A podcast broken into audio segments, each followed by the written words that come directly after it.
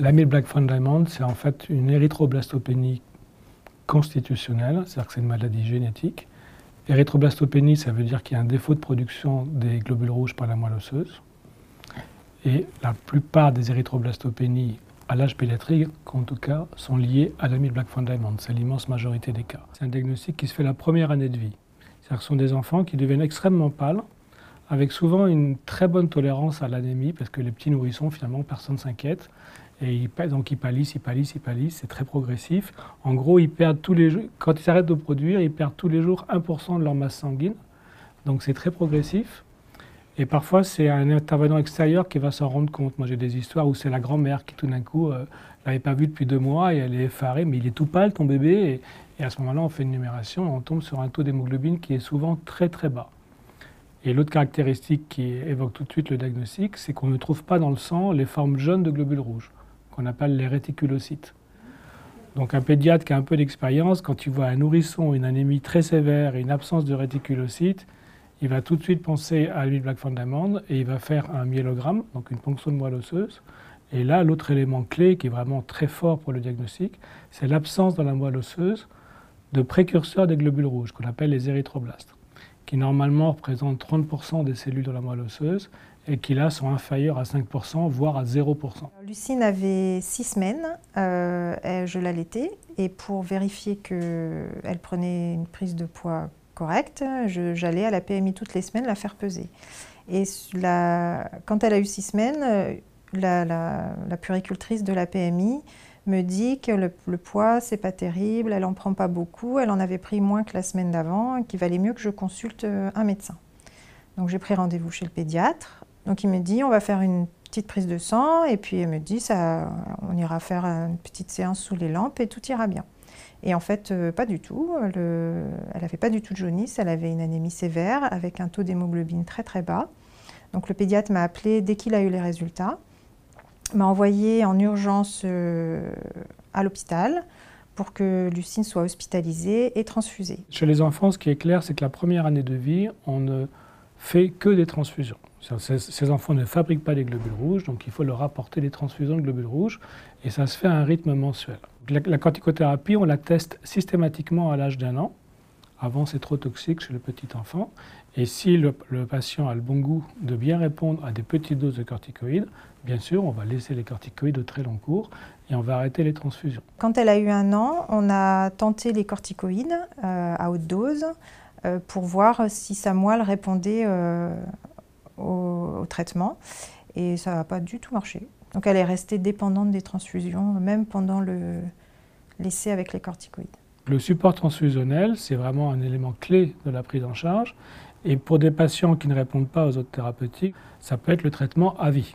C'est-à-dire que c'est des patients qui vont être transfusés toute leur vie, en général tous les mois, avec toutes les complications potentielles et la lourdeur d'une prise en charge de ce type. Le docteur Leblanc, le voit tous les quatre mois. Euh, en consultation pour euh, juste ajuster en fait euh, les différents traitements, voir comment est Lucine, s'il y a quelque chose qui s'est déclaré ou non entre chaque visite. Et puis après, il y a d'autres suivis, il y a les IRM du foie et du cœur qu'on fait une fois à l'année pour voir justement si le fer ne s'est pas trop chargé au niveau du cœur et du foie, ce qui permet d'ajuster le traitement par chélation. Il y a un suivi ophtalmo, il y a un suivi ORL parce que les chélateurs ont une incidence sur les yeux et les oreilles. Et Lucine a en plus un suivi par un endocrinopédiatre parce qu'elle est très petite en taille.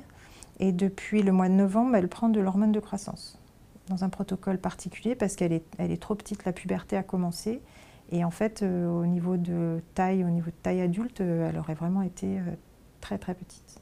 Donc on a depuis en plus, elle a en plus de tous ces traitements de l'hormone de croissance. Elle s'en est aperçue vraiment qu'elle était différente plutôt quand elle était à l'école où elle s'est rendue compte que bah, elle, elle prenait des médicaments, que les autres non, que qu'il y avait quelque chose que, qui était différent.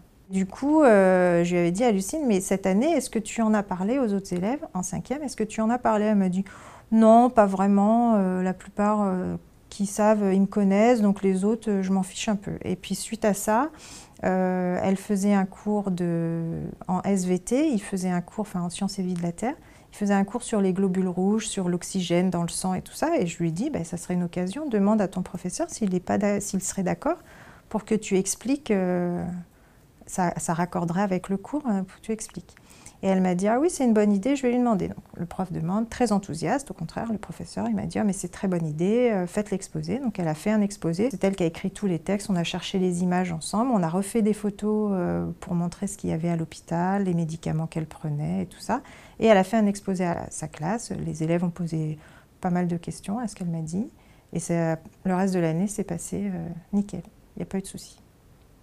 Troisième approche thérapeutique, c'est la greffe de moelle osseuse, parce qu'en fait, vous avez un défaut de la moelle osseuse qui ne sait pas fabriquer les globules rouges. Donc, si vous remplacez la moelle osseuse par la moelle d'un donneur, auquel cas, vous pouvez avoir une euh, production de globules rouges via la moelle osseuse du donneur. Et la dernière approche, qui elle, pour le coup, euh, commence à être envisagée à moyen terme, voire court terme, c'est la thérapie génique, comme dans beaucoup de maladies génétiques. Hein.